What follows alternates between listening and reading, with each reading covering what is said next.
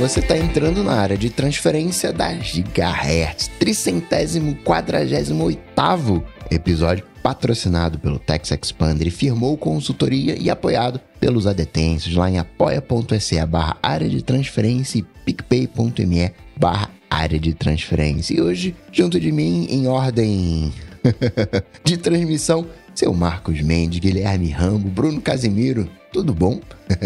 Olá! E aí, meus amigos? Bem-vindo de volta, Bruno Casimiro. Ah, muito obrigado. Fiquei com saudade de você semana passada. Nós também. É, mas hoje estamos aqui, né? Boa. Sem febre, firmes e fortes. Aí sim. Agora, Mendes, tô vendo que sua imagem tá, assim, meio de diferente. Você foi sonomizado?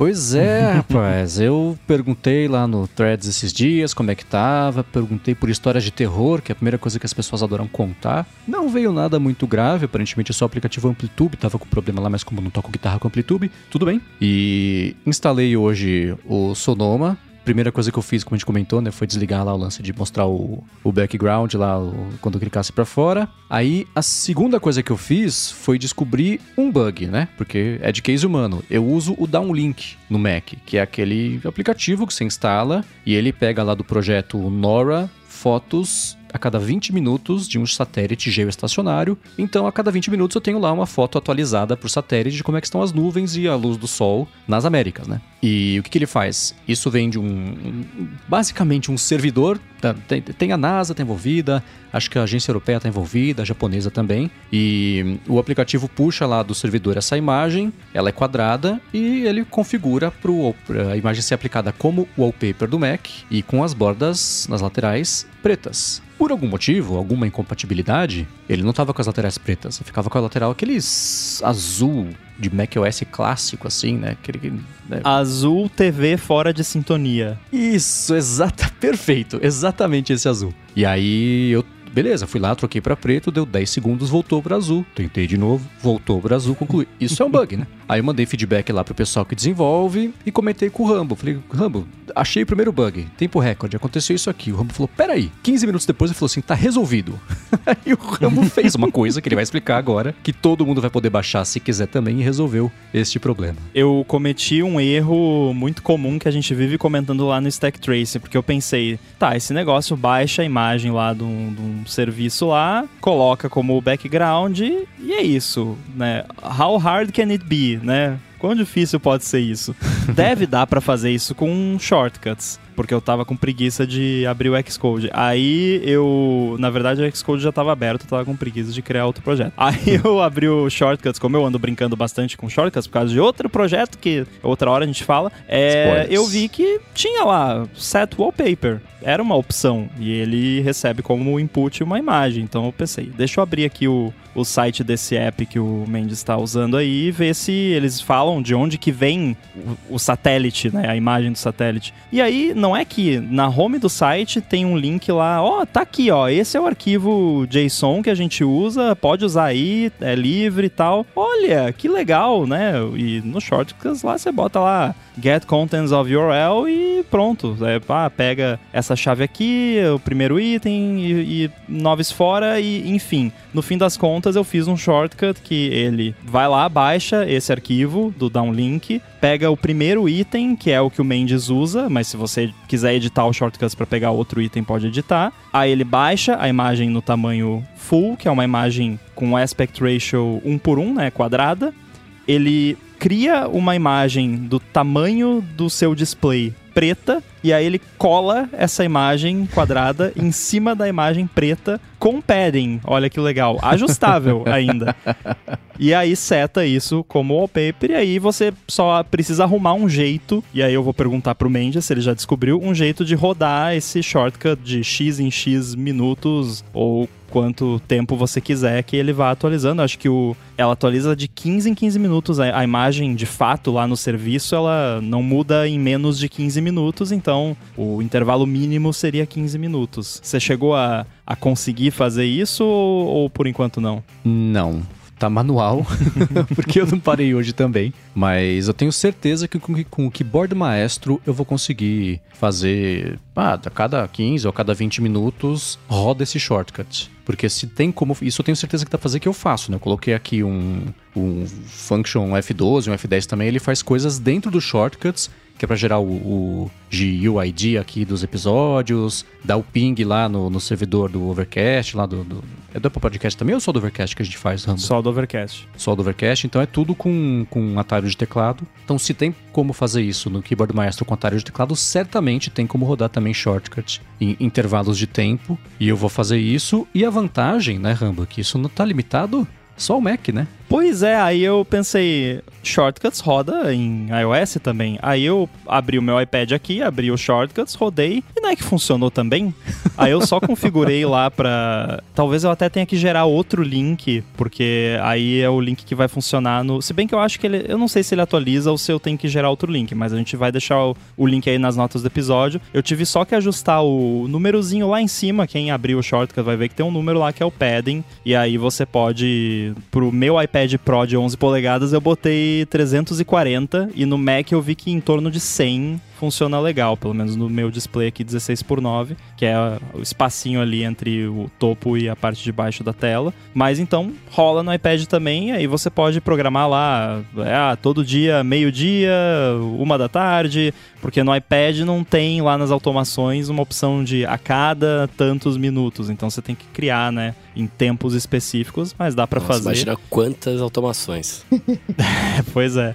Mas fica a dica, dá para usar aí para quem gosta dessa essas coisas e a gente vai deixar os links aí do Actions, que é um app que precisa para rodar esse shortcut, porque não tem, eu pelo menos eu não achei nenhum jeito só com os shortcuts de gerar uma imagem preta para poder fazer a sobreposição depois da imagem quadrada. Mas esse app Actions, que é totalmente gratuito, tem essa ação do shortcuts de você gerar a imagem do tamanho da tela. Então tem que instalar esse app e esse shortcut, e aí é só se divertir. Follow-up em tempo real, já fiz aqui pelo Keyboard Maestro ele atualizar. Você consegue pedir para rodar trigger por é, periodicamente. Quando estiver logado no computador, aí você pode colocar a cada segundo, minuto ou hora e você define. Pode definir também dias da semana e o horário, se você quiser também. Uhum. E aí executa Legal. lá o shortcut. Então tá resolvido. Maneiro. E muito obrigado, óbvio, por ter se disposto a fazer isso. Aquelas coceirinhas que sabem que dá atrás da orelha do Rambo, ele vai até o final, vai até o fundo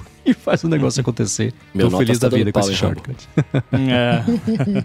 Sobre o lado B, a respeito de autismo e TDAH, que vai estar aqui na descrição do episódio, o Francisco Paiva Júnior, ele deu parabéns pelo episódio. Foi extremamente esclarecedor e com informações úteis e corretas. Ele, como editor, chefe da revista Autismo desde 2010, pode afirmar com toda certeza que esse episódio vai levar conscientização a muita gente e despertar a suspeita para a investigação diagnóstica de diversas pessoas. Parabéns a todos os envolvidos. Há muitos anos, né, já gravou um episódio para o Dia Mundial de Consciência do Autismo, né, com, comigo que ele é muito grato pelo espaço para colocar esse assunto em pauta. Ele sempre desconfiou que o Rambo poderia ser autista pelas características né, que já mencionou aqui em diversos episódios do ADT, que ele é um ouvinte assíduo e acha que vai ter mais gente com características autistas aqui no, no ADT, hein?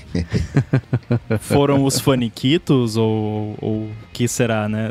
Será? Mas muito obrigado, Francisco. Pô, muito legal saber uma pessoa que de fato entende muito do assunto, gostou do episódio. A gente fica extremamente feliz porque quando a gente traz esses assuntos sempre dá um medinho de falar besteira, né? Até por isso que a gente fez questão também de trazer a Tatiana que entende bastante. É isso aí. E para quem não escutou, escuta. A gente orgulha muito desse episódio. Tem link na descrição. Abraço, Francisco. E o Rambo falou sobre o Scratch na semana passada, o Guilherme Viana. Disse que o Scratch para ensinar crianças e adolescentes é maravilhoso. Ele utilizou durante alguns anos em disciplina eletiva no ensino fundamental. Vários alunos depois fizeram um ensino médio técnico em informática. Alguns começaram o ensino superior em algum curso de TI recomenda demais que se incentivem os filhos a brincar com o Scratch. Inclusive, já se achou que esse modelo de programação em blocos fosse mais promissor, mas parece que parou um pouco no tempo, evoluiu pouco, pelo menos nos últimos 10 anos, que foi quando ele começou a utilizar em sala de aula. É engraçado, esse Scratch eu não conhecia, ou eu acho que eu não conhecia. Quando o Rambo falou, ah, uma tartaruguinha, não sei o que lá, né, né, eu usava um chamado Micromundos na escola, que devia ser Micro Worlds em inglês, né? E eu lembro da professora falando, ó, oh, gente, vocês vão ter. E era computador, né? Na época que eu era criança, pra né, ter acesso amplo, assim, era uma coisa muito nova, incipiente, aquele bando de, sei lá, 386, né? E eu lembro da professora assim, gente, ó, tem uma tartaruguinha chamada não sei o que lá, ela engoliu um lápis, o lápis tá na barriga. Então quando ela Nossa. anda, vai fazendo riscos no chão e aí vocês vão ter que fazer contas matemáticas para fazer formato. Eu pensando, nossa, que. Dá pra contar essa história de um jeito mais simples, né? Mas beleza, só você fazer específica. dois. É, né? A tartaruga anda duas casinhas, né? Mas acho que foi o primeiro contato que eu tive com esse tipo de coisa e era, sei lá, né? primórdios de matemática, né? Não dá nem pra dizer que eram preparações para fazer lógica de programação, nada assim, mas era isso, né? Você fazia lá uma continha, dava um número, você mandava ela andar aquele número e no fim da aula você tinha um desenho, era uma coisa assim. Que legal. Eu já chamaria chamaria a Lari para tirar o lápis de dentro da tartaruga, né? Acho que é, seria mais apropriado. e aí não tinha aula, que beleza. É. Nossa, na minha escola não tinha isso, cara. O máximo de aula de computação que eu tive, a gente brincava de Carmen Sandiego, que tinha, né, o, o joguinho lá. aula de computação, eu, eu, não sei. Aula de computação, isso aí. Eu acho que já é demais, assim, né? Acho que é, aula de computação é meio que ter aula de medicina. Mas você ter um lugar para desenvolver o pensamento lógico, eu acho uma coisa legal. Né? Às vezes Sim. eu vejo ah, não, lógica de programação. E parece que é transformar a pessoa num, num, desenvolvedor. E acho que não é muito esse lado, né? É não ter medo da computação. Acho que a gente é muito mal alfabetizado computacionalmente. A gente precisa ter mais familiaridade com, com as coisas. Não precisa né, ir muito a fundo. Mas, sei lá, da mesma maneira que a gente usa matemática, né, sem ser um matemático no, no nosso dia a dia, né, fazer uso desse pensamento matemático mais lógico, né, aquela coisa de, de instrução, de seguir um, um, um passo a passo, de conseguir organizar os pensamentos, um, dois, três. Né, a galera fala muito de jogar xadrez, né? Caramba, o cara tá pensando sete movimentos à frente, mas não. Quando você tá estruturando um, um pensamento, quando você está fazendo um algoritmo para resolver um problema, você vai, né? Passo um, passo dois, passo três, né? Ordenar o pensamento, eu só vejo ganhos né? nessa sequência. É, ajuda em vários aspectos, né? Às vezes atrapalha um pouco, né? Até eu, eu falei, acho que foi no Olá Mundo, sobre eu tenho um problema grande com ranges, né? Então, se eu vejo um lugar, um negócio lá, ah, é do dia tal até o dia tal. Eu nunca sei se, tipo, ah, do dia 10 ao dia 15. Tá, mas e dia 15 ainda vale, né?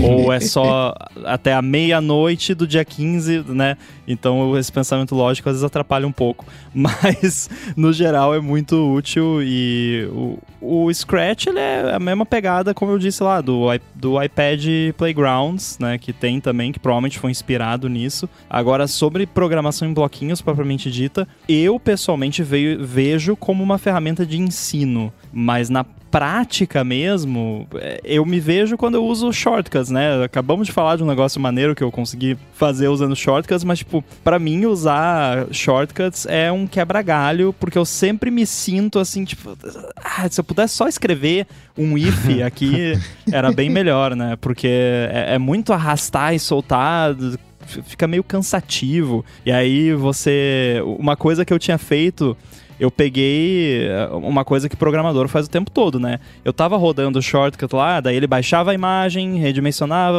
até chegar no final. Aí eu pensei, não, deixa eu baixar a imagem aqui, aí eu arrasto o arquivo da imagem ali dentro, faço só as etapas depois de baixar a imagem, porque daí eu consigo testar mais rápido.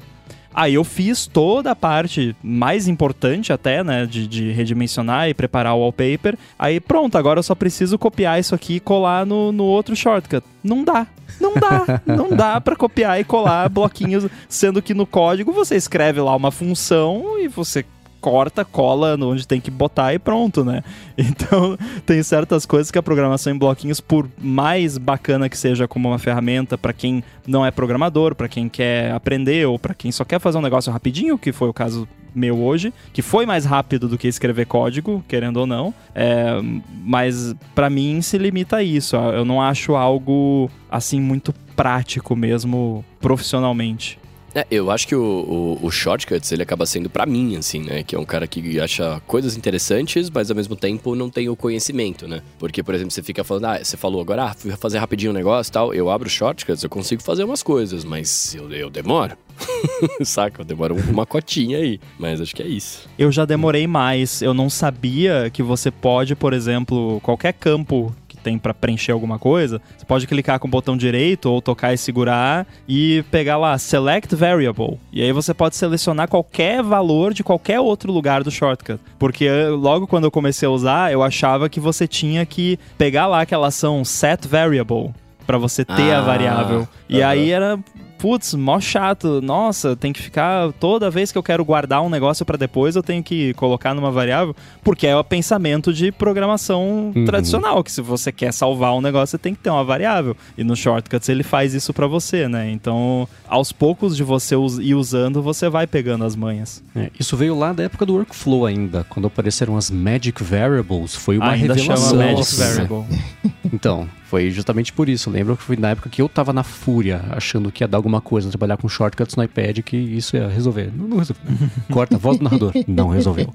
Mas era assim, foi bem nessa época, né? E esse lance de, de é, codar em blocos, até voltando pro Scratch, ele, eu tava vendo aqui, ele é do MIT, da National Science Foundation, uma família também, e Lego Foundation, eles se juntaram e fizeram o, esse, esse Scratch. E toda essa conversa me lembrou quando eu fui lá pro Canadá no comecinho do ano, visitar lá os sobrinhos da Lari, com ela, obviamente. É, eles tinham lá um brinquedinho para iPad chamado Cosmo, que tem Z, C-O-Z-M-O. Ele é um robozinho com e ele vai brincando com uns cubos e você no aplicativo de iPad você consegue. Tem, tem 600 jeitos diferentes de interagir. Tem desde, tipo, jogo da memória, você vai brincando com o robozinho e aí os cubos têm uns formatos, etc. Até o outro lado da ponta que é programação mesmo. Você ia não só aprendendo, mas você já saber programar e fazer o robozinho interagir com o ambiente, interagir com objetos, etc. Ele, o robozinho, tem uma câmera que é super legal. Você consegue ver a câmera. Você vê o que ele está vendo no aplicativo de iPad e você e ele interage com os cubos que também são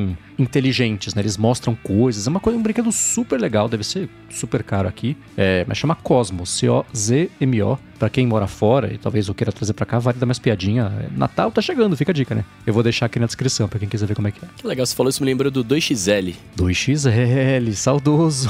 Saudoso 2XL. Suas fitas cassete. é, eu achava muito legal o 2XL, cara. O fato de você apertar o botão e ele rebobinar pra algum ponto, eu achava isso animal, velho. Uhum, sim, verdade. 2XL, bem, muito bem lembrado. Não, e eu usei o 2XL na minha adolescência porque eu punha as fitas do meu Walkman nele. e ele reproduzia, né? Então o meu 2XL foi um som uma época, assim, né, no meu quarto. Foi seu boombox. Sobre o papo das fotos ultra processadas do iPhone, o Arthur de Vigir, né, toda vez que ouve a gente falando sobre isso, né, das fotos da câmera do iPhone, ele imagina uma solução para o problema de muita edição automática similar ao que é o, o modo retrato, um botão para você conseguir visualizar a foto sem a edição e com as edições né, sendo com as edições o padrão. O que, que a gente acha dessa solução? Eu gosto, eu fiquei, eu visualizei isso como se fosse aquele ajuste quando você já tirou a foto, você vai nos ajustes e tem aquela varinha mágica que dá um na foto, assim, dá aquela, deixa mais saturada, arruma os, níveis, isso, né? Faz aquela, dá embonitada na foto automática. Eu fico imaginando uma coisa assim também. O, é assim, o, o problema disso é que você tirar todos os efeitos, tem muita coisa útil que o iPhone vai fazendo com o sistema, né? O iPhone, o sistema vem fazendo, né? O problema é que passou do limite, tá no, no nível 12, assim, quando era pra ser de 0 a 3, né? Então, desligar tudo, eu acho que é acaba dando mais trabalho, até mesmo pra quem sabe o que tá fazendo, porque trabalhão, você tira todas as fotos em RAW, basicamente, aí vai editando, mexendo em uma por uma, né? É aquele equilíbrio que eu comentei na semana passada entre, putz, tirar uma foto rapidinha do meu prato para mandar para lá, do documento, versus tô viajando, ó esse pôr do sol, coisa mais linda, quero tirar foto e que ele saia o que eu tô vendo e não o que o iPhone acha que eu quero. Então, ligar ou desligar totalmente, daria, poderia ser um slider, talvez, aí funciona, né? Eu gosto Vai disso. desligando algumas coisas, né? O, o, o, sei lá, o Sweater Melhorator, o HDR super é, insano, isso aí poderia até funcionar. Mas é, um ligar ou desligar, eu acho que a gente cairia no mesmo problema, só que ao contrário. Você tira a foto, tá tudo meio cinza, né?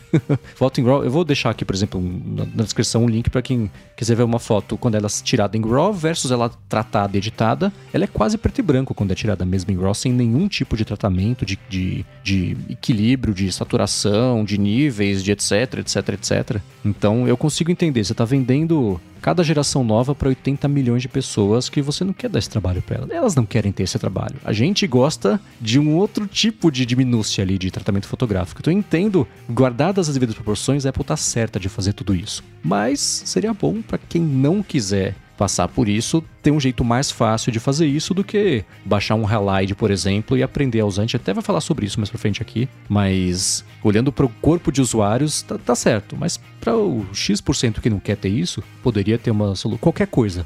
Inclusive isso, desliga tudo, deixa que eu faço, eu resolvo.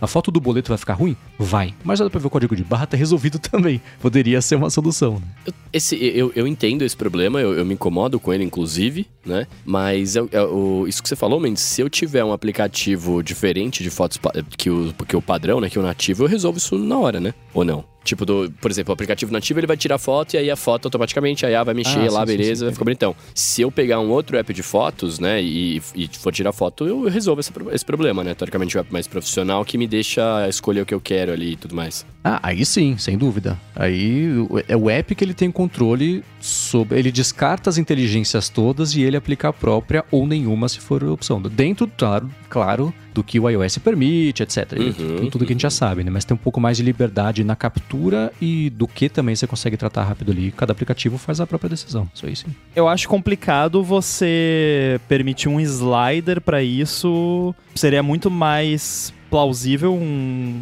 ligado desligado, porque tem certas coisas que fazem parte disso que são muito intrínsecas do processamento interno do ISP lá. Não é uma coisa uhum. que o iPhone, o iOS está fazendo depois que você tirou a foto. É uma coisa que está acontecendo no hardware, que é tunado de forma extremamente precisa para aquele hardware, para aquele sensor, para aquela lente. E aí você dá um slider para isso, você ia afetar a forma como a foto é tirada, mas talvez você afetasse isso de forma que não é corrigível depois, se você fizer besteira. Ótimo é, ponto. E, e até Claro que software existe para proteger contra essas coisas, mas dependendo do que você, se você tivesse todas as alavancas, você poderia até danificar o hardware, dependendo do que você fizesse.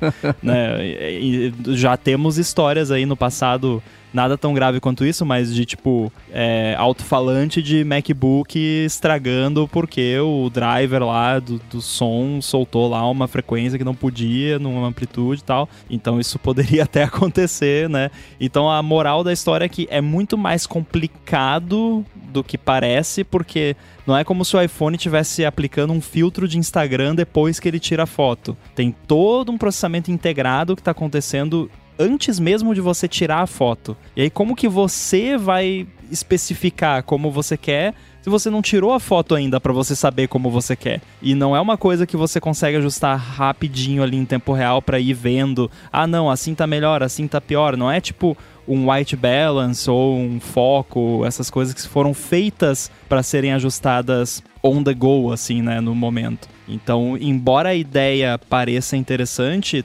tecnicamente eu não acho que rolaria. É, esse é um bom ponto, né? Aquele gráfico que a gente sempre vê em evento do iPhone, ah, vai tirar uma foto, eles botam lá a foto em 45 graus, coloca 60 camadas da mesma foto, mostrando que cada uma tem um pedacinho do que está capturando, dos equilíbrios, etc. Então a solução seria dar todo esse trabalho para iPhone e ele para o software desfazer um pouco disso e desligar. E dar a sensação de que a captura foi feita assim, mas você matou a charada, né? Você perde toda a flexibilidade depois para editar a foto sem ela estar, tá, entre muitas aspas, estragadas desse jeito e não do outro, né?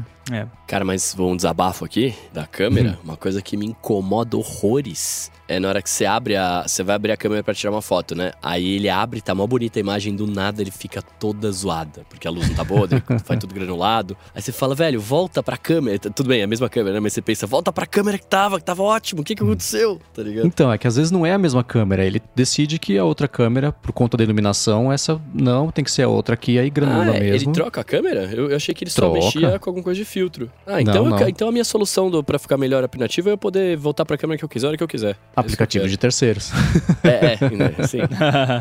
Mas eu não posso ser nativo.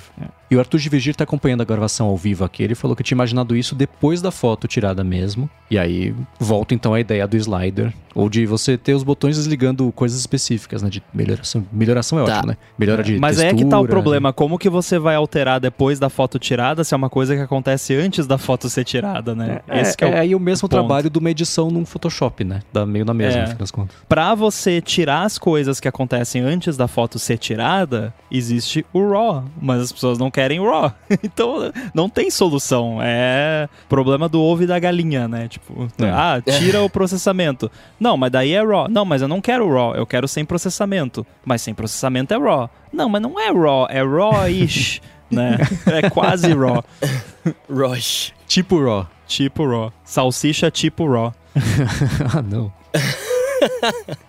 Ô, deixa eu falar um negócio pode ser de repente um follow-up tempo real, e se for uma coisa que se eu descobrir só agora, a gente pode cortar pra não passar tanta vergonha. Vocês sabiam que, que, dá, que dá pra escolher a câmera no nativo? Ou eu tô muito louco? Se você pegar na câmera e abrir o, o zoom uma vez lá, e você clicar em cima dele mais de uma vez, ele troca pra 28mm, 35mm e 24. Isso é só nos iPhones da linha 15. Ah. Isso é uma novidade do seu iPhone novo. Olha! Meu problema está resolvido. É, é que na amigos. verdade isso é um recurso. Eu acho até que é só dos 15 Pro, porque é um recurso que eles colocaram para você poder customizar qual é a sua lente considerada, entre aspas, 1x. Né? Então, se você gosta ali de Ah. uma distância focal específica, você Na verdade, configura. é um- é Eu um crop, não? padrão. É, é tipo um crop, só que é aquele crop no sensor. Não é um crop na foto, é um crop no próprio sensor. É um, é um pouco diferente de você cropar a foto depois, mas é para todos os fins é dar na mesma, no fim das contas. Porque a Apple vende como se fossem sete lentes que ela tem, mas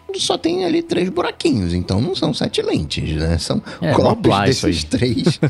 São sete distâncias focais, né? Sim. É, é como se você tivesse uma lente zoom, né? Porque na prática dá na mesma, né? Fotógrafos que estão me ouvindo vão me bater. Mas assim, estamos falando de fotografia com um smartphone. Dá na mesma. Você diminuir o tamanho do sensor ou você aumentar a distância focal da lente, opticamente é a, a mesma coisa. Claro que uma lente com mais, menos um vai ter mais elementos, menos elementos, a luz vai. Tá, beleza. Mas assim, pro iPhone dá na mesma. Então o que a Apple faz é isso. Ah, você quer, em vez de 24, você quer 35, então a gente dá um, diminui um pouquinho, né? Diminui, entre aspas, o tamanho do sensor. Na prática, você tem, entre aspas, outra lente, né? Mas não é outra lente, porque só tem três buracos, como mencionou o Coca. Viu que fácil?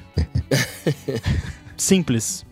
E semana passada, né, a gente teve a, a pergunta do Pedro Alves sobre aplicativos úteis, feios e bonitos e inúteis. O Douglas Santana né, falou que para ele um aplicativo que é muito feio, mas que ele gosta bastante é o Genius Puzzles. É uma variedade de jogo de lógica que ele sempre joga um pouquinho. Ele acredita que é o aplicativo mais antigo que ele usa, tirando os nativos, Bruno. Né? E acredita que você vai gostar, Mendes, né? Que né, dá uma... vai deixar o link aqui nas notas do episódio. Mas falou para você experimentar, né? Que tem alguns jogos dentro desse aplicativo, né? Que, que vai gerar diversos faniquitos. eu não conhecia. Aliás, um parênteses. Eu falei, ah, bacana, né? Ele tinha mandado o link, mas eu tava com, tava com o e-mail dele aberto no Mac. Eu peguei o iPhone e digitei lá na App Store Genius Puzzle. Esse é o nome do aplicativo. Ele não é nem o primeiro, nem o segundo, nem o terceiro, quarto, quinto, sexto, sétimo, oitavo, nono. Ele é o décimo primeiro, segundo, terceiro. Mudou. Tá lá pra baixo o resultado. Era pra ele ter aparecido muito pra- mais pra cima. Nem consegui achar ele aqui pesquisando. Mas clicando depois no link que ele mandou abrindo, é, ele tem a, a cara pré-iOS 7, né? Dá pra ver mesmo. Assim, a própria última atualização dele já tem mais de dois anos e as versões dele, a versão 1 saiu já a 5, então ele saiu no finalzinho ali da, da era de, de que aplicativos ainda existiam no, no esquema de iOS 17, deve ter começado a ser feito muito antes, mas é exatamente o tipo de app que eu adoro. Tem um monte de joguinho, de quebra-cabeça, de sudoku, de conecte as coisas. Eu já baixei e vai virar entrar no meu rodízio diário aqui junto com as cruzadinhas do New York Times, que tem Wordle também, tem um de conexões de palavras que eu sempre não consigo nunca vencer. Isso é muito difícil. Mas é divertidíssimo, paciência da vida. É meu tipo de joguinho. O Douglas acertou na mosca do tipo de coisa que eu gosto de passar um tempinho aqui, quando é para relaxar. E a gente também falou na semana passada sobre as senhas, passkey, etc. O Mendes contou né, sobre um serviço em específico que é, desligaram para ele, né, do, do, lado do servidor, a autenticação em, em dois fatores, para que ele pudesse conseguir fazer o login. E o Rodrigo Gonzalez disse que, tendo trabalhado em suporte de algumas empresas tech, ele pode confirmar que, um, oferecer suporte para cliente gratuito é sempre a última das prioridades, faz muito sentido. E dois, que a única empresa que não tinha nenhum mecanismo de bypass de nada de segurança é o OnePassword. O que ele já suspeitava, mas trabalhando lá e vendo é, com os próprios olhos como é que funciona o back-office e todas as ferramentas que o time de suporte tem à disposição é sempre um alívio. Todas as outras empresas que ele já trabalhou tinham algum tipo eh, de volta de você conseguir é, dar para resolver o problema né, de perda de login ou coisas do tipo. Não são todos os clientes que conseguem dar essa volta, né, porque é, não é todo lugar, não é que tem isso de uma maneira fácil, acessível, mas alguma forma existe se acontecer alguma catástrofe. Tá aí. Aliás, um abraço pro Rodrigo, saudade dele. E mais um ponto positivo pro Unpastored, né? Como se não faltassem aqui. Tem mais um. Abraço pro Rodrigo. Uh, acredito totalmente no, no que ele tá falando. Só vou dizer uma coisa: sempre desconfia. Por quê? Se realmente o OnePassword ele fosse seguro do jeito que né, tá se colocando aqui, todo mundo ia colocar suas informações lá no cofre e elas seriam invioláveis. E eu tenho as minhas uh, suspeitas disso, né? Porque existem proteções jurídicas e uma série de coisas que se alguém for lá bater na porta, talvez consiga, talvez não consiga. Ah, mas é criptografia ponto a ponta. Sim, mas desconfie, né? Eu ainda não ouvi nenhum caso da justiça chegar e falar assim, ó, a gente precisa acabar com o password porque ele tá protegendo os criminosos, tá? Mas o dia que chegar aí eu, eu, eu começo a acreditar, mas ainda assim, né, sempre é, desconfio. Mas acho que ordem, ordem judicial para pegar senha não é tão comum quanto, sei lá, ordem judicial para pegar mensagens, né, como acontece, porque tá, pô, você pegando a senha, você pega tudo, né, entre aspas, mas eu não tenho motivo nenhum para desconfiar que a criptografia ponta a ponta deles não é criptografia ponta a ponta. Agora, eu não duvido também que se chegar lá uma requisição de algum governo e tal, eles não possam mandar metadados, tipo, ó, estão aqui todos os sites onde essa pessoa tem conta, porque isso eu não sei, mas eu imagino que isso talvez não seja criptografado ponta a ponta, né? São só os segredos de fato, não os metadados. É que nem o lance do WhatsApp, iMessage e tal, né? Quando é criptografado ponta a ponta, é, o que eles entregam são metadados, né? Então, tipo, vai dar para saber que o Coca conversou com o Rambo no dia tal e eles trocaram X mensagens, mas não o conteúdo de fato. Então, eu imagino que seja algo nesse sentido, porque criptografia ponta a ponta tá aí para isso, né? Se eles não têm como recuperar a sua conta porque você tem uma chave que só você tem, porque você gerou ela localmente e essa chave nunca foi enviada para lugar nenhum além de ser usada localmente para descriptografar a informação, não tem muito que eles possam fazer se chegar uma ordem. Então, se um dia rolar um caso high profile, tipo aquele de San Bernardino com a Apple, talvez a gente vai ouvir falar que o OnePassword está defendendo o terrorista, né? Eu acho que a questão é a escala aí, né? Uma coisa é quantas pessoas usam o iPhone, outra coisa é quantas pessoas usam o OnePassword especialmente porque o OnePassword sempre foi percebido como caro, tem 600 alternativas de graça, o que é um tiro no pé. Já falou 600 vezes aqui, a low last pass, né? Mas ainda assim, eu tô vendo aqui os termos de privacidade do OnePassword, eles falam, a gente vai cumprir as leis é, de, dos, dos, territórios, né, e é, fornecer dados criptografados para agências de, de, investigação, quando isso for requisitado de forma legal, e se for permitido, a gente vai notificar você que a gente recebeu esse pedido e se a gente cumpriu ou não. Então, existe essa previsão disso na questão legal ali do OnePassword, mas fala sobre dados criptografados. É, você quer, você não vai fazer nada com isso, mas to. Então pode ser. Tem um cara que eu confiava que era o Linus. Né? E recentemente foi descoberta uma falha né, no, uh, no Linux. E era uma falha já reportada antiga, que ó, toma cuidado com isso aqui, isso aqui pode dar ruim, a galera pode explorar isso aqui. O Linus, ele deu um migué, não, não, não, isso não vai acontecer, não dá. Não...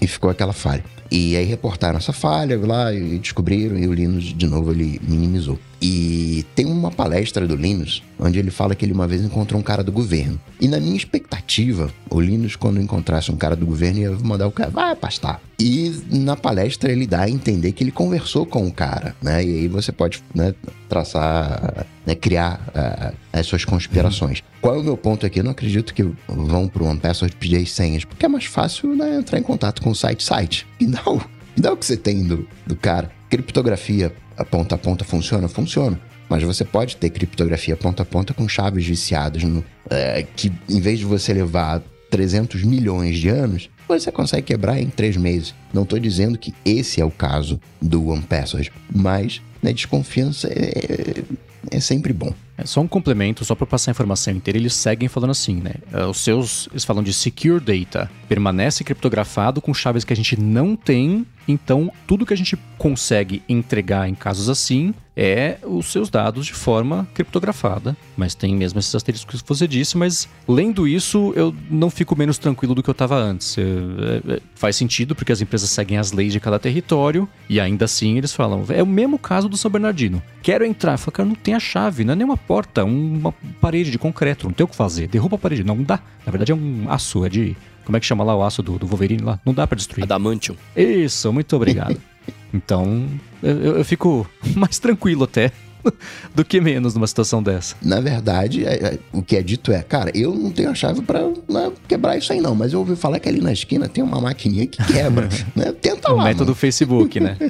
é, o medo de todo mundo com relação a isso aí é o computador quântico, né? Que aí aí ferrou. Quando chegar o computador quântico, que tá chegando ano que vem, já faz uns 50 anos, aí ferrou. Aí toda a criptografia vai ser quebrada e tal. É é uma uma preocupação, né? Mas até agora não aconteceu, mas pode acontecer sim. Quando isso acontecer, né, e, e eles vão chegar, claro, vai ter um primeiro momento ali, vai ser um acesso difícil e tudo mais, vai ter isso, mas é só você passar a adotar a criptografia quântica. Não, você eleva o jogo joga todo mundo né, no nível quântico. E, mas... Eu espero não estar mais programando nessa época, porque já é difícil lidar com 0 e 1. Um, imagina lidar com 0, 1 um e talvez, né?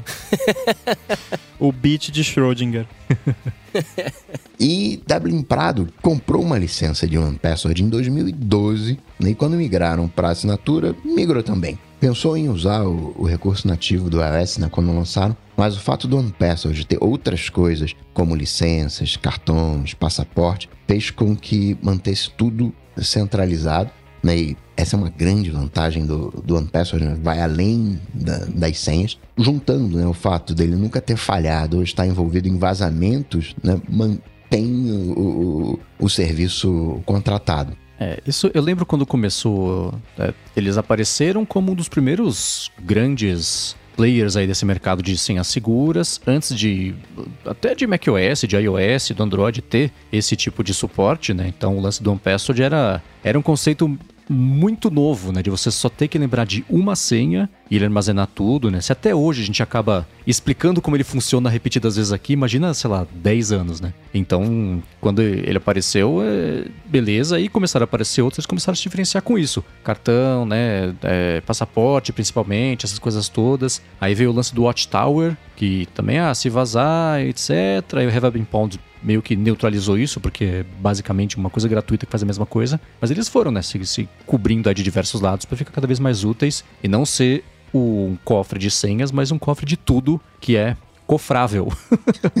né? E no meio do caminho, é o que a gente comentou, né? Os sistemas passaram a dar suporte a isso, por isso que eu hoje tenho coisa dividida nos dois. O que, né, uma hora é um tipo de problema que eu espero que se resolva sozinho, como eu comentei na semana passada. Um dia vai aparecer uma migração segura, eu faço e pronto. Só vou ter que escolher se eu deixo em um ou se eu deixo em outro. Vocês viram que a Netflix está testando o, o preço das mensalidades? Mas antes de falar disso, tirar um minuto aqui do episódio para agradecer o Tex Expander que está patrocinando esse episódio do ADT. O Tex Expander é uma ferramenta mais úteis de produtividade para Mac, Windows, Chrome, iPhone, iPad que eu já usei e bem basicamente ela serve para você poupar vida e não ter mais que ficar escrevendo as mesmas coisas todas as vezes. Com o Text Expander você configura uns atalhos de texto e aí quando você digita esses atalhos, ele troca pelo texto completo já prontinho que você tiver definido. Então, no e-mail, por exemplo, que você tem um texto meio pronto que você tem que mandar ou responder com frequência, você já pode criar o texto de resposta e configurar lá um atalho para ele no Text Expander.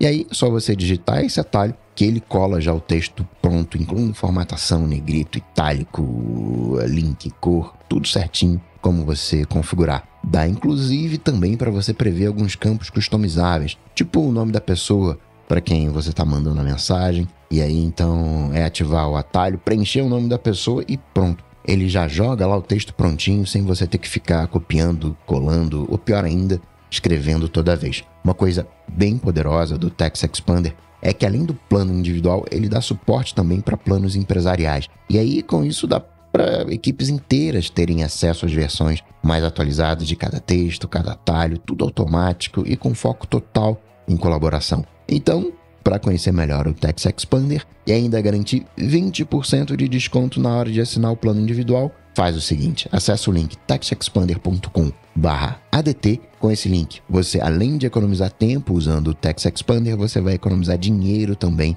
e ainda por cima ajudar aqui o podcast. Então, mais uma vez, acessa lá textexpander.com/adt. Tem link aqui na descrição também. Muito obrigado ao Text Expander pelo patrocínio do ADT e pelo apoio a toda a Gigahertz. Valeu. Valeu. Valeu! Pois bem, Netflix está testando ali os preços, né? Empurra um pouquinho para lá, empurra um pouquinho para cá. E vou confessar a vocês que isso me incomoda de tal maneira, porque existe inflação. E a partir do momento que existe inflação, os preços vão subir. Só que em tecnologia, isso, a inflação é o contrário. Em tecnologia, com o passar do tempo, as coisas vão ficando mais baratas. Né? Hoje, se você pega, sei lá, um Tera, é, tá custando, sei lá, né, 5 dólares, 6 dólares, 7 dólares. E numa escala não infinita de tempo, né, esse, vai ser o preço de um peta. O peta vai estar custando 5 dólares. E eu sinto que a galera vai aumentando as coisas, né? vai testando, né? Tem serviços que, sei lá, em final de 2020 estavam custando 50 dólares por ano, hoje estão custando 90, 100 dólares. E é o mesmo serviço. Né? E não tem inflação que justifique. Porque com o passar do tempo, as coisas vão ficando mais baratas. Guardando muito as devidas proporções, o preço do iPhone é o mesmo até hoje. Claro que mudou, teve variação, mas enfim, né, é o mesmo preço e ele foi só melhorando, né? Então, em tecnologia é uma e a Apple tá lá no topo, né?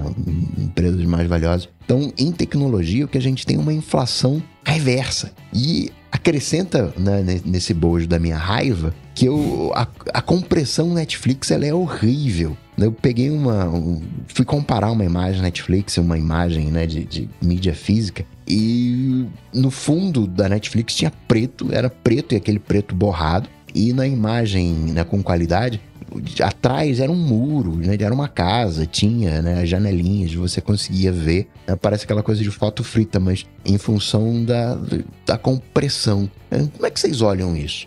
É, né, é difícil saber por onde começar a falar, né? Porque preço é aquela coisa que, tudo bem, que o armazenamento vai ficando mais barato, você tem o mesmo armazenamento, ele ficando muito mais barato, ele tinha que. Né? Tudo que você falou fez sentido. Um ponto para Netflix é o seguinte: ela tem que combater uma queda na quantidade de assinantes, né? Por que, que ela começou agora a fazer negócio de impedir compartilhamento de senhas, etc? O mercado inteiro deu uma estagnada.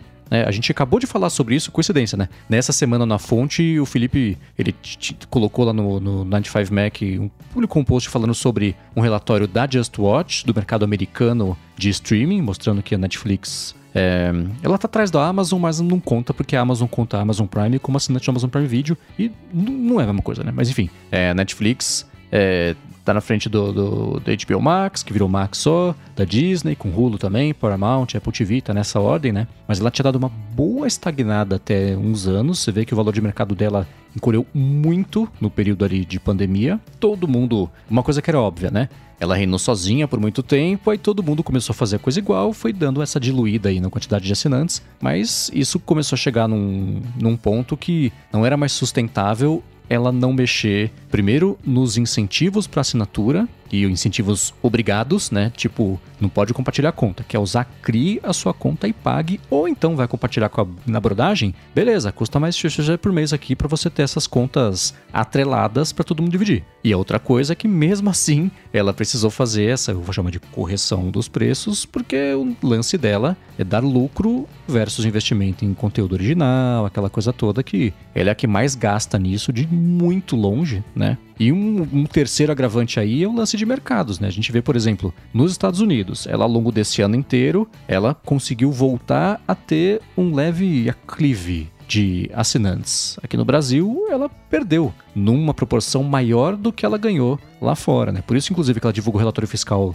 é, do. A gente está falando sobre isso hoje porque ela anunciou aumento de preços junto da divulgação do relatório fiscal dela. Ela mostrou o quê? Que deu certo, porque ela conseguiu. Ela ficou exatamente assim, cravou o faturamento que era esperado pela galera lá de Wall Street, ultrapassou, superou a expectativa de assinantes que ela ia conseguir, que ela ia conquistar nesse período, e isso é resultado justamente dessa ter dado essa apertada aí no, no, no na, coleira do lance de compartilhamento de senhas. E já tinha aumentado o preço em alguns países, vai aumentar de novo, então ela tá vendo até onde vai, mas streaming vai é, é, é, terrível isso, mas vai ficar cada vez mais caro porque todo mundo vai passar pelo mesmo problema que está passando agora, né? Então a gente vê streaming não só de vídeo, Spotify, mesma coisa. Ó, oh, vamos começar a bloquear. Quem, compartilhamento familiar é para quem mora na casa. Cada X tempo, vou começar a verificar se você tá lá ou não, porque aí vai começar a bloquear a conta. É a mesma coisa. E aumentando, né? O Spotify vai lançar o áudio. É um nome criativinho para um plano premium, lossless também. Então tá todo mundo meio nessa sinuca de bico assim. A Netflix, quando ela só chegou primeiro, ela tá passando primeiro por isso. Mas todo mundo vai acabar passando. Eu. Esse lance da, das contas divididas, né? Eu, eu acho tanta sacanagem. É, é, é, é, ruim falar sacanagem, porque aí vai falar sacanagem você dividir a conta, né? E tal. É, mas então, cara, já que você quer que eu pague a mais para usar contas para emprestar minha conta para um brother, não fica aumentando o meu valor todo mês. Todo mês não, né? Mas toda hora, né? Porque, cara, querendo ou não, né? É, você tá aumentando uma parada, me cobrando mais caro e ao mesmo tempo me cobrando mais caro para compartilhar uma conta. Enfim, né? Tem, tem, toda essa pira. Faz um ou outro, né? Sabe que eu compartilho, então me cobra mais caro direto ou faz o adendo e não aumenta o meu valor. Mas eu acho que o que você falou, Mendes, agora, que vai, todo mundo vai passar por isso, é, eu acho lá atrás do ADT a gente tinha falado, né? Antes de ter vários streamings, quando só tinha acho que Netflix e mais, mais um ou dois, vou lembrar todos agora, a gente tinha né? Que, ah, putz, vai ver que a gente vai parar de ter TV por assinatura e vai assinar vários streamings diferentes e aí vai pagar a mesma coisa da TV e tal. É, eu acho que vai acabar chegando num ponto, que já tá chegando nesse ponto, na verdade, né? Eu, pelo menos, já tô fazendo isso. É, você vai assinar o que você for ver na hora, naquele momento né? A galera não vai ficar vendo, é, não vai assinar todos os streamings e aí lançou todas as séries da ver ao mesmo tempo, né? Você vai talvez ter um de estimação lá que você gosta mais, um, dois, e o resto você vai assinando conforme tem a coisa que você queira ver, né? Isso para Spotify, isso para todos os outros serviços, né? Porque senão, cara, vai chegar uma hora que fica de fato inviável você ter todos os, os streamings, né? Porque todo mundo vai cobrar, sei lá, 30, 40, 50 dólares, né? No nosso caso no Brasil é para 100 reais, imagina? Então, sei lá, né? É, e é isso que vai acontecer. A gente já faz um tempo tem esse lance de assinatura meio. Não à la carte, mas ainda assim, né? Estreou, sei lá, Sex Education na Netflix, beleza, assim, né? assina, assiste tudo, depois você cancela e aí vai assinar o Disney para ver o Ahsoka, aí você cancela e volta a assinar Apple TV Plus para ver a temporada nova do For All Mankind. Por isso que os streamings voltaram a fazer o lance de você fazer a série estrear semanal, ao invés de colocar tudo de uma vez ali, né? Fazia sentido quando a Netflix estava investindo nisso comecinho, né? House of Cards, Stranger Things, né? Que era fim de semana, pá, assistam tudo. E aí não se sustenta porque agora o lance é você segurar a assinatura. Por isso que tem esses descontos e sempre promoção para assinatura sempre anual, porque aí você impede justamente esse movimento. E do lado dos streamings, o que a gente vai começar a ver acontecer cada vez mais é o que você vê no Mercado Livre, por exemplo. Ah, assina aqui, aí você ganha o Paramount, o Disney e não sei o que lá. Os pacotes de novo. Volta ao modelo de TV a cabo, só que com TV por streaming E é pra, porque se você for assinar hoje os principais, já sai mais caro que uma TV a cabo. Uma TV a cabo básica, mas ainda assim a comparação se mantém. Então já chegamos nesse problema que a gente falou que há cinco anos que ele ia chegar. E tá piorando, porque tá aumentando o preço. Então a gente vai começar a ver, primeiro, os streamings grandes comprarem os pequenos, né? É, HBO, Warner, é uma zona Discovery, tá uma confusão isso aí. Vende, não vende, junta, separa, daqui a pouco junta de novo, aí um serviço satélite começa a fazer parte do pacote, a CNN vai com não sei o que lá, HBO vai ter notícia da CNN, tá uma zona. Mas esse tipo de consolidaçãozinha que a gente vai comer. Zinha não, né? Zona que a gente vai ver cada vez mais aí nesse mercado. Mas você vê a própria Disney, né? Isso a gente comentou no, na fonte na segunda-feira. A Disney está em queda livre desde o começo do ano, e não só desde o começo do ano, tanto a parte de ações quanto a parte de streaming, porque mesmo tendo esse bando de franquia, deu uma saturada, né? Você ter uma série nova da Marvel todo mês para justificar a assinatura e a qualidade vai pro ralo, né? Uma série nova É, de isso é Star Wars todo mês, né? Fala, putz, tá, tá, até quem gosta muito dá uma. Fala, putz, ah, depois eu assisto, beleza. E aí vai acumulando, aí você para de ver valor, você cancela, a hora que aparecer um negócio novo, você assina. Então fica essa dinâmica mesmo, né? E todo mundo disputando o nosso bolso limitadíssimo e o bolso cada vez mais limitado para piorar a situação. Então. A Netflix está fazendo um jogo bem arriscado de aumentar nos Estados Unidos o preço é para 20, ó, pensa o seguinte, né? 23 dólares, para lá 23 dinheiros, etc. Mas se fosse essa proporção, né? Aqui, você pagaria 120 pau de Netflix, de Netflix para ver em 4K. Esse plano que é cretino ainda, que te obriga, entre aspas, a ter quatro ou cinco telas, quando para mim, por exemplo, é ser mais que suficiente uma tela. Eu quero ver Netflix em 4K na minha TV da sala. Pronto, né? Não tem. E ela falou, né, que aumentou em 70% a quantidade de assinantes do plano dela com anúncios. Né? O plano que nosso amigo Dante Gessuli nem menciona por nome, né? Que ele detesta e faz sentido, né? Então, Não falou quantos são, né? Mas aumentou 70%. Isso é. é, vai comer. E os outros streamings falam: Nossa, é verdade? Pô, chama lá o, o Zé da TI, como é que faz aí pra colocar anúncio? Vamos lá, né? E pronto, vai começar a colocar também. Porque tá dando certo pra Netflix, né? De novo, a gente tá vendo os spoilers na Netflix do que vai ser o padrão de mercado aí pra todo tipo de streaming no intervalo não tão distante aí de tempo. Mas isso é meio óbvio e meio desleal, na verdade, né? Porque você aumenta o preço lá em cima de um plano bom e joga, o bara... e joga um plano com anúncio muito barato embaixo. Né? É óbvio que você vai aumentar, porque as pessoas não têm a, a verba pra bancar, né? É- é- e não é é, tão barato quanto barato, né? Isso é, é tipo É, iPhone. O iPhone essa, barato, é. não é? Exato. Pra Netflix, no final do- das contas, ela tá vendo o, o tanto que ela tá arrecadando. Se eu tiver ganhando mais dinheiro agora, né, com esse aumento, com as mudanças que eu fiz do que antes, pra ela tá bom. Né? A Netflix ela não tá muito preocupada, entre aspas, se ela tem 10 assinantes ou 15. O que importa é que os 10 assinantes estão pagando mais do que o- os 15. A conta é, é simples. É que começa com aquela, né? O pessoal gosta tanto da, da palavra, né? Começa com aquela coisa disruptiva. E, né, começa aquela coisa, né, de oposição. E depois essa oposição vira situação, né? E não tem jeito, situação se comporta como situação. Né? Quem é líder se comporta como líder e é o papel que a Netflix tá fazendo. Ela era boazinha, entre aspas, né? porque precisava conseguir mercado. Agora que ela já tem esse mercado, agora que ela é dominante, ela, né, vamos aumentar o preço e, e, e, e vambora. Mas, né, você falou dos lançamentos semanais. Não tem mais tanto hype. Né? Não tem uma série. Talvez Game of Thrones tenha sido o- a última que conseguiu ter um hype de movimentar uma galera, de assistir num determinado uh, horário. né? Eu não vejo, sei lá, né? A Soca sai terça, quarta, sei lá, quatro horas da manhã. Eu não vejo a galera assistindo quatro horas da manhã. Antes, não, peraí, não, vou acordar mais cedo aqui antes de ir pro trabalho, antes de ir pra faculdade, pra escola. Vou assistir o, o.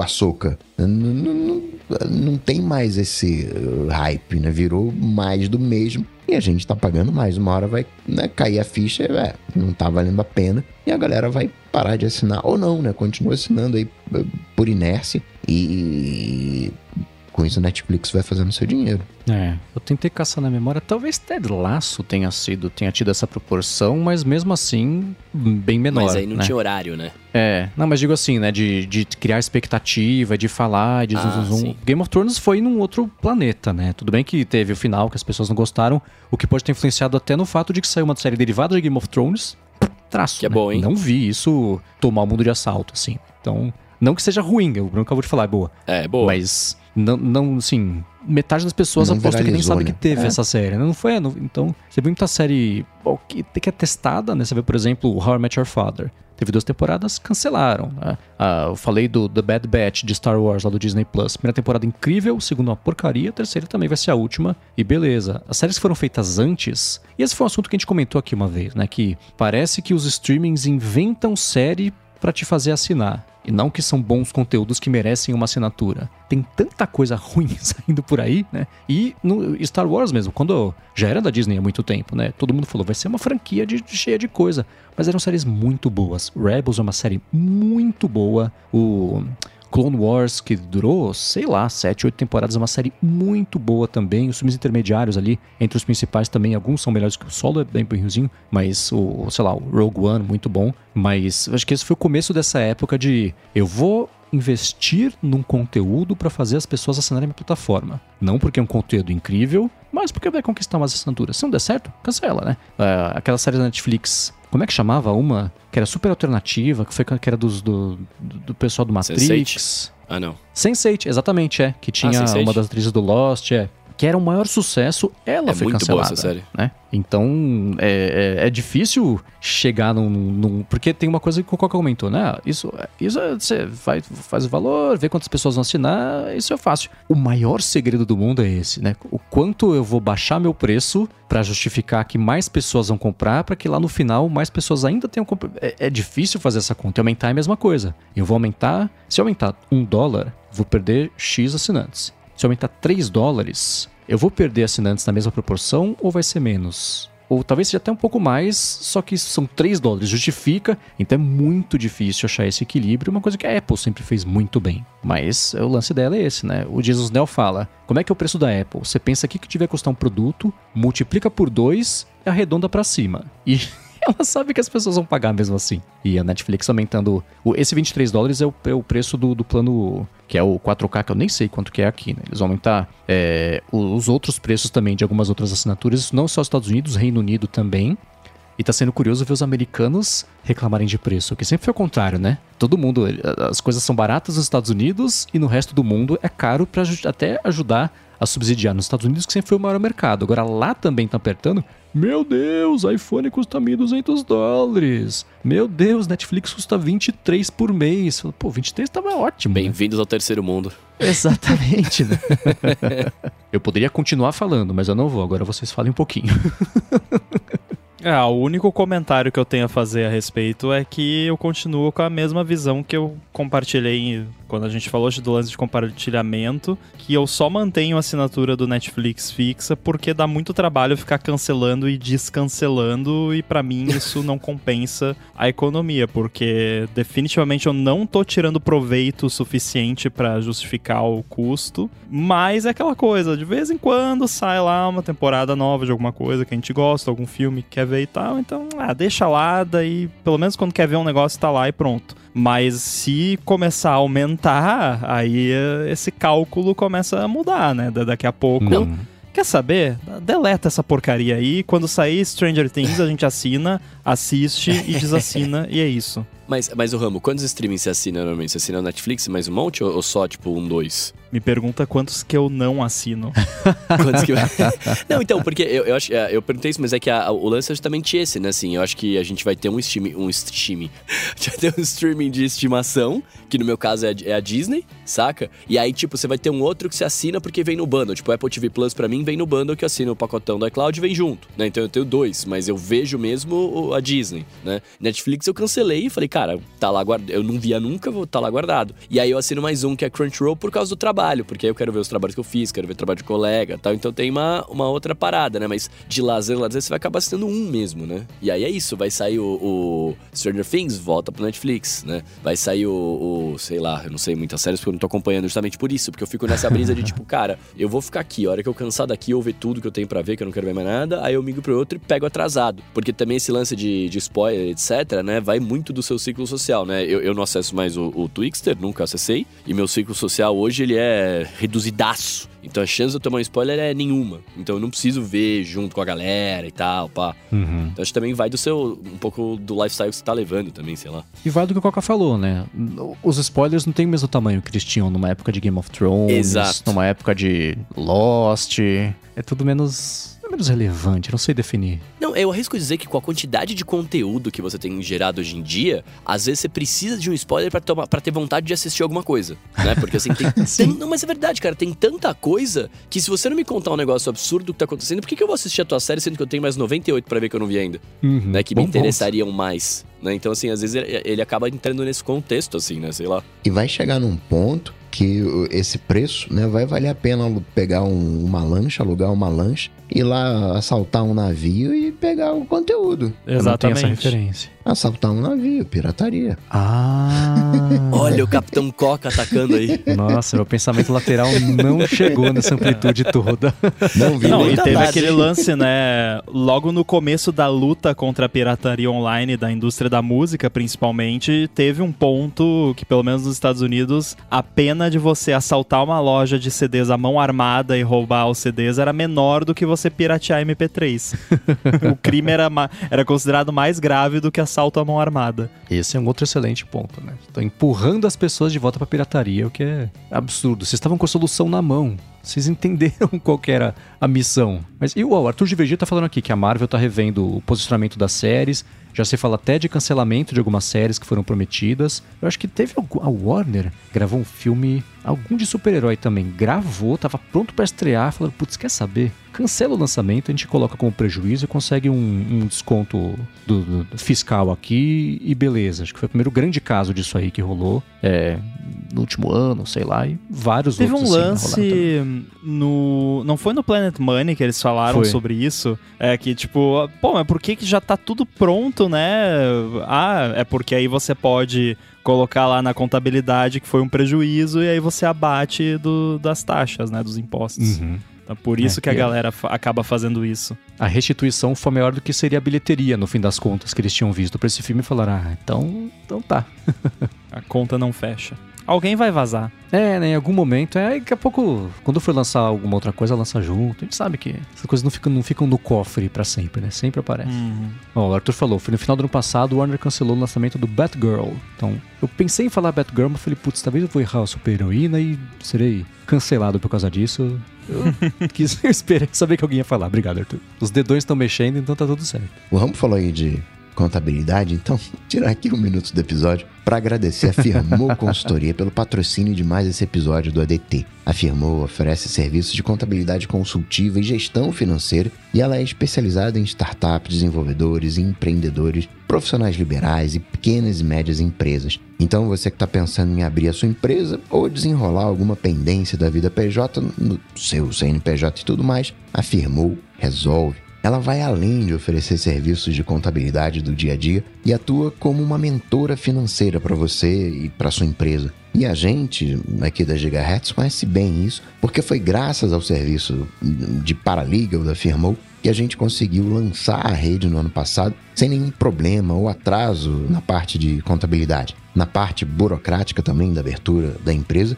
o que né, foi uma coisa inédita. Afirmou, conhece as melhores estratégias para você abrir e manter a sua empresa sempre de olho na economia de custo, nos tributos certos para cada categoria e etc e especialmente na área de TI. Sabe fazer a legalização de empresa do jeito certinho para você ganhar tempo, deixar isso 100% na mão deles e se focar mesmo no dia a dia da empresa. Para conhecer melhor os serviços da Firmou e se livrar do perrengue que é essa parte burocrática e financeira da legalização ou da manutenção fiscal da sua empresa, faz o seguinte: procura por arroba Firmou Consultoria no Facebook ou no Instagram.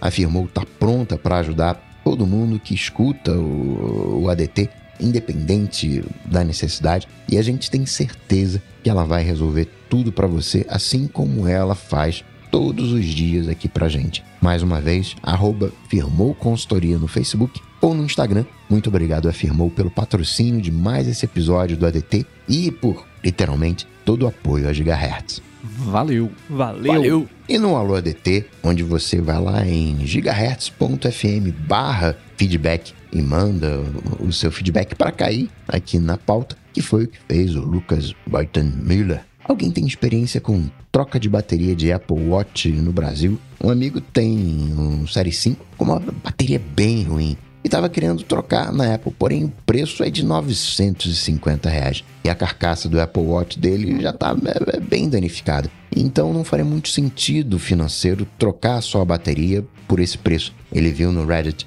alguns estadunidenses relatando que a troca de bateria, na verdade, é a troca de device, porque a Apple te dá um novo remanufaturado. E aí sim faria sentido pagar 950 por um dispositivo, entre aspas, novo. Algum de vocês tem relato de algo semelhante para troca aqui no Brasil? tenho. Posso confirmar, na verdade, que é exatamente isso. É porque já falei 600 vezes. Tem um, série, um Apple Watch Série 4, a bateria tá muito ruim, desliga sozinho quando tô correndo, etc. E aí eu levei numa assistência aqui perto de casa em São José. E aí eu falei: escuta, quanto é para trocar? Que eu sabia que era mil reais, né? Que era 600 e pouco, aumentou para mil agora. 950, enfim. Aí ele falou: Ah, custa 300 e tanto. Eu falei: Nossa, ah é? Ele é. O que a gente faz é o seguinte: a gente abre ele, troca a bateria, fecha de novo, então ele vai perder a vedação. Ele não fica mais à prova d'água, tá? Eu falei: Ah, tá, muito obrigado, viu? Aí Paga depois aqui eu... 350 reais pra gente destruir o seu Apple Watch, por favor. é basicamente isso, né? Porque o Apple Watch sem resistência à água é um Apple Watch estragado.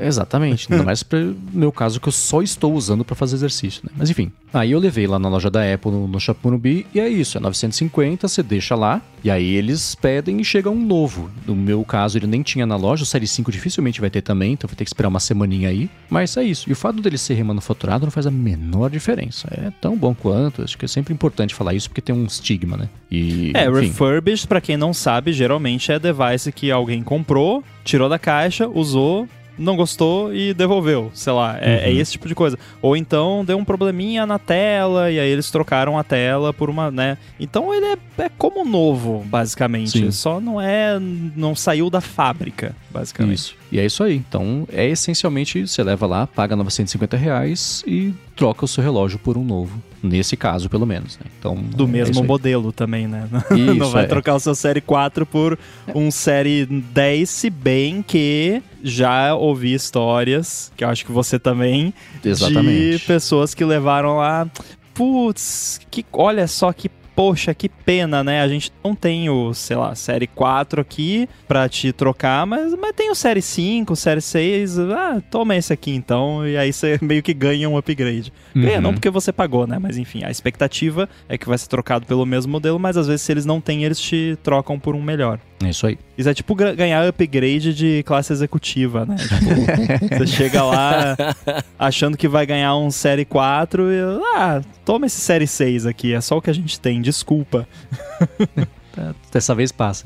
É. E o Jonathan Silva acabou de comprar um iPhone 15 Pro Max e ele queria conseguir tirar mais proveito da câmera dele. Parece que os aplicativos, né, que eu, eu já citou como Highlight, conseguem fazer coisas que o nativo não faz, mas sempre que testa um aplicativo de câmera, uh, uh, inclusive o, o Highlight, né, que ele assinou um tempo, ele fica muito perdido e acaba deixando de usar a, a, a mágica Apple. Tem alguma dica, né, para um desenvolvedor aspirante a virar um bom fotógrafo de iPhone, onde aprender mais sobre isso, né, como explorar melhor o, o Halide? É, até abri o, o Halide aqui para ver como é que eu deixo ele no configuração padrão, não sei se dá, dá pra ver mais ou menos aqui, né? Mas eu deixo ele nessa configuração onde ele fica com o Pro Plus que é a configuração lá em cima, tem um botãozinho amarelo que você vai tocando, ele vai trocando. Aí tem uma que é Pro Plus, que aí é tipo, ele faz a foto no Pro Raw, que tem um pouquinho de mágica, mas não toda a mágica, mas ele também grava uma foto normal, né?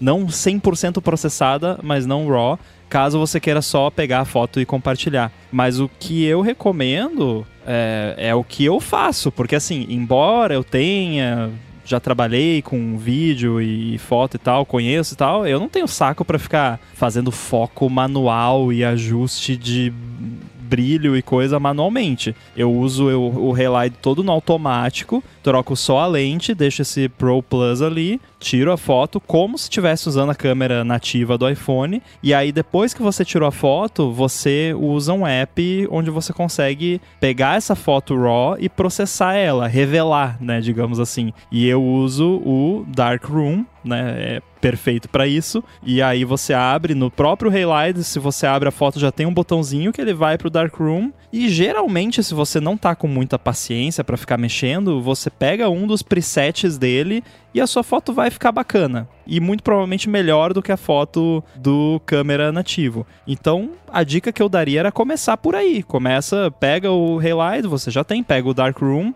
aí você tira a foto no Relight com tudo no automático, só ajusta ali o enquadramento e tal, manda pro Darkroom, usa os presets dele, e aí aos pouquinhos você vai fuçando ali, você vai ver que quando você tem a foto em RAW no Darkroom, tem muito mais ajustes do que quando é a foto em JPEG ou RIC, né? Parece um, sei lá, um soluço RIC.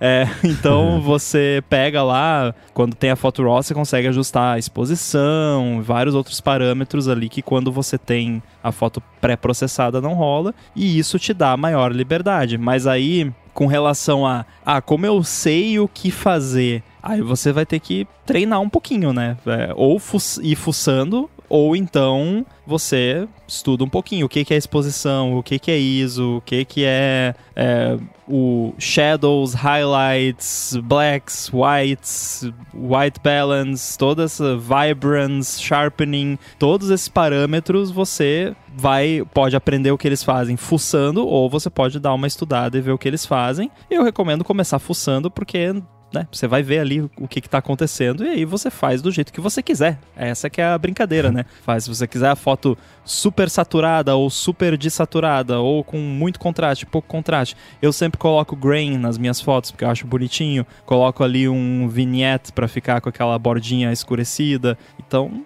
é, é, criatividade, né? E você vai fuçando e vai vendo. E o Darkroom e a maioria dos apps de edição, quando você tá com a foto editada, você segura o dedo em cima da foto, ele mostra a original e aí você tira e volta para a versão editada. E aí eu fico fazendo isso o tempo todo para ver, tá melhor a versão editada? Porque senão apaga e começa de novo, né? E o ruim é quando a gente tá mexendo tanto que a gente perde a referência já do que, que é bonito, o que, que é feio, se tá melhorando, se tá depois, né? Ah, deixa, isso. dorme e volta amanhã. Mas é isso, a, a dica que eu ia dar é fuça. O que, que esse botão faz? Ajuste, tá em 50%, deixa em 100%, vai para 0%. Volta para 100%, vai para 0%. Que aí você vai conseguindo entender quais são as diferenças que cada coisa faz, cada filtro faz, cada segmento de ajuste faz. E eu, o, eu acho o highlight um pouco difícil mesmo de mexer. Ele é para você acostumar com, não só com tudo que ele faz, mas o jeito certo de você chegar no resultado que você quer, que é o mais próximo da realidade, volta toda a discussão do começo do episódio, né? Dos últimos anos. Mas ainda assim tem uma curva de aprendizagem. Você pode, sei lá, deve ter muito tutorial no YouTube, dá pra ir e vai fuçando. Pega um domingão que está de bobeira, sai para tirar foto. E você vai achando os jeitos de pouquinho em pouquinho a interagir, não só interagir com a interface, mas configurar ela do jeito que fica mais confortável para você, para fazer as fotos que você quer. Mas eu entendo bem essa dúvida do Jonathan, que é assim, tá, baixei esse app super poderoso de foto. E agora? Onde É, que eu tô? exato. Não, Onde e que eu é- vou? O que que eu faço? É bizarro porque ele é super poderoso, mas você abre ele de cara, ele não, não é cheio de botões e coisas. Mas pra mim o principal do Haylight é me permitir tirar a foto o mais crua possível pra depois eu ter a criatividade de mexer nela e liberdade pra poder ajustar todos os parâmetros que eu quiser. Não é de tipo já tirar a foto no Haylight de uma forma muito maluca lá que vai ficar perfeita, né? Até porque isso é meio que impossível. É, mas eu brinquei, né, do lance do, de que eu sempre uso tudo no automático, que eu não gosto de ficar fazendo foco e tal. Mas uma das coisas que eu adoro do Haylight é que se eu quiser desligar o foco automático e usar foco manual, eu posso. Porque o foco automático do iOS às vezes me deixa maluco. Eu quero tirar uma foto de um negócio que tá aqui e por algum motivo ele fica focando no negócio que tá super perto ou que Pois tá é. lá longe. Aí, sei lá, às vezes eu quero, sei lá, tem uma janela e aí tá chovendo, tem aquelas gotículas de água bonita e tal. Eu quero focar nas gotinhas de água. Com Relight você consegue. Com a, a câmera do iOS, esquece. Impossível. Agora, com Relight você vai lá, aperta no Azinho ali, ele vai mudar pro manual, você vai arrastando até achar o foco. E ele tem até aqueles recursos de focus picking, que ele dá tipo um highlight onde tá em foco, em verde, assim, para ficar bem óbvio. Então, à medida que você vai pegando essas manhas, você vai ver que você consegue tirar fotos que antes você não conseguia. É, eu tenho uma foto lá nos primórdios do meu feed do Instagram, tô tentando achar que até agora não consegui achar, que é de uma janela cheia de gotinhas d'água e onde eu morava antes estava bem de frente para um prédio e pelas gotinhas d'água, se eu olhasse de perto, dava para eu ver o prédio de ponta cabeça. Falei, putz, essa vai ser uma hora. foto muito legal de tirar. Foi quase impossível. Eu passei mais de uma hora tentando tirar essa foto, porque era isso, né? O foco da. A hora que você ia tirar a foto, o iPhone falou, nossa, tá meio. Não é isso, acho que é o prédio, né? E pá, focava no prédio. Foi muito difícil, com muitas tentativas. Aí deu pra chegar nessa foto, mas deu um trabalhão. Teria sido muito mais fácil com, com o Relight. Acabei de fazer uma foto aqui da- das gotículas de vinho na taça. Então aqui em cima Olha. funciona ainda. Foto é uma coisa muito analógica, né? É um processo entender o analógico, né? E- porque o digital ele tenta reproduzir aquelas coisas. Não, não é que não foi digitalizado, não sei, mas é, é difícil mesmo, né? É complicado essa, esse conjunto de, de, de termos. né? Tem horas que é melhor deixar a Apple fazer a mágica dela. O Givago, ele tem um MacBook Air de 2017 que comprou no fim de 2019. Ele rodou a função de integridade de disco do Kaspersky. E o diagnóstico foi que a integridade da sua unidade de disco não é ideal. E aí ele pergunta se é Eita. confiável. Aí tem lá um status de disco 0%. E sim, isso é confiável. Né? Tem aquele Smart, né? Smart, é, que é um acrônimo que fica monitorando a saúde de, de disco. Isso sim é, é confiável. Eu não sei se as informações de, do sistema puxam isso, mas tem um, um carinha que é o Drive DX. Eles mostram ah, o tempo de vida útil do, de SSD, né? Que tem um limite de gravações. E um Mac aí de 5 anos vai ter, sei lá, uns 20% gasto mais ou menos, só para dar ordem de grandeza. E isso significa que vai durar uns 50 anos o, o Mac. Então, via de regra, não é algo que você tenha que se preocupar. Mas se é, o, o Kaspersky fez a leitura direitinho lá de Smart e tal, e tá apontando falha, né? É, é a mesma coisa, né? O, aparece uma mensagem lá no painel do carro, uma luz amarela. Você não vai ignorar, né? Você, opa, deixa eu ver o que, que, é essa linha, essa luz amarela. Pelo menos fazer um, um backup né, o quanto antes e torcer para não falhar durante o backup, né? Vai vai fazer a leitura aí e, e dá problema, mas faz um backup e, né? Enfim, que que cê- como é que vocês lidariam com essa mensagem? Eu perguntaria pra você. É, exatamente.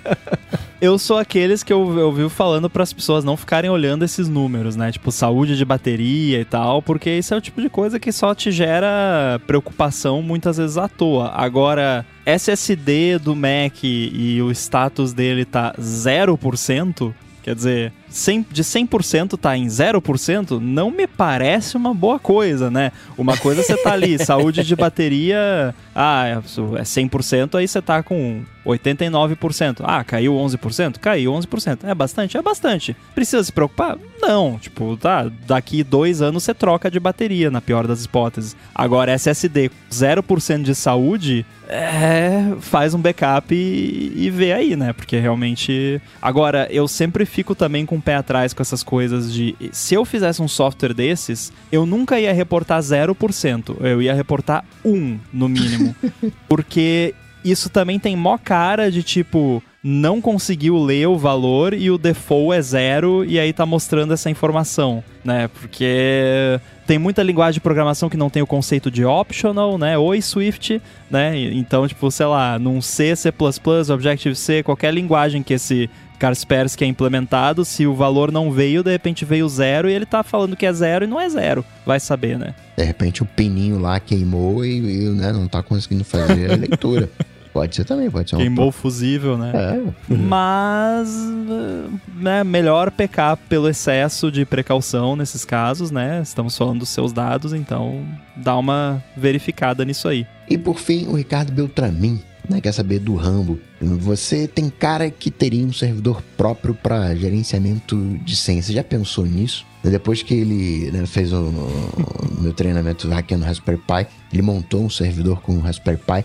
Abandonou o OnePassword, tem diversos serviços rodando no, no Raspberry Pi, inclusive o Bitwarden, né? O acesso ele faz fora da rede da casa dele, né? Ele consegue acessar é, remotamente, é, estando fora de casa com o WireGuard e o Pre-Shared Key, né? Tanto ele quanto a esposa dele, a família toda, o que é muito seguro, faz backup local e na AWS, tudo roda automaticamente, nunca teve problema nenhum e sente uma imensa liberdade. É por que, que você não, não olha para esse lado, Ramo? Olha, é muito legal tudo isso, mas eu não tenho tempo para ficar fazendo esse tipo de coisa e nem coragem, porque olha, meus parabéns, porque pra, pra mim, assim, você fazer um setup como esse é tipo você usar um gerenciador de senhas grátis, né? Tudo bem que no caso tem a criptografia e tudo mais, mas esse é o tipo de coisa que eu quero ter alguém para reclamar se alguma coisa der errado, né? E, e nesse caso,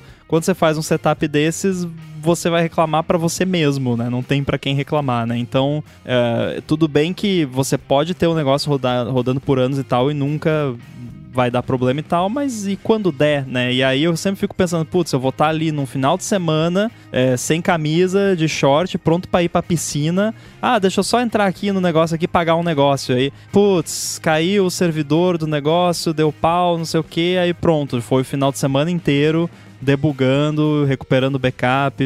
Então, claro, problemas assim podem acontecer com serviços comerciais, podem, né? Mas aí eu tenho para quem reclamar, eu vou receber algum tipo de compensação por isso, eu posso processar, eu posso xingar muito no X ou no, no Mastodon. Então, assim, por mais que eu ache legal e se o Ricardo e qualquer pessoa que tá ouvindo acha isso maneiro e se sente apto ou apta a fazer isso, vai fundo, acho maneiro, mas não é algo que eu quero para mim. Para mim isso é tipo você ter um servidor de e-mail no porão da sua casa, né? Como certas pessoas aí já fizeram no passado não é algo que eu quero fazer, então eu deixo pros corajosos e corajosas. Excelente. Agradecer aos apoiadores que nos apoiam em apoia.se barra área de transferência e picpay.me barra área de transferência. Ao patrocínio Tex Expander e Firmou Consultoria, ao Edu, que faz toda essa mágica acontecer, aos né, microfonados aqui que participaram de, desse episódio. Como faz para falar com os senhores? MVC Mendes nas redes todas, exceto aquela. Eu apresento aqui o A Fonte e a área de trabalho de segunda e de quarta-feira. Também o Hipsters Fora de Controle para a Lura toda sexta-feira. E escrevo todo sábado para o Mac Magazine. Maravilha, eu sou arroba Bruno Casemiro lá no Instagram e no Threads e no TikTok mais próximo de você. E é isso, cola lá que a gente troca ideia. Eu sou o Guilherme Rambo2 no Instagram e threads mais próximo de você, como disse o Bruno, e estou também lá no mastodon.social, arroba underline inside. Para falar comigo, vocês sabem, só ir lá no Google, bater Coca-Tech ou no Instagram, no arroba coca.tech. Tudo dito e posto. A gente volta semana que vem. Tchau, tchau. Valeu. Valeu.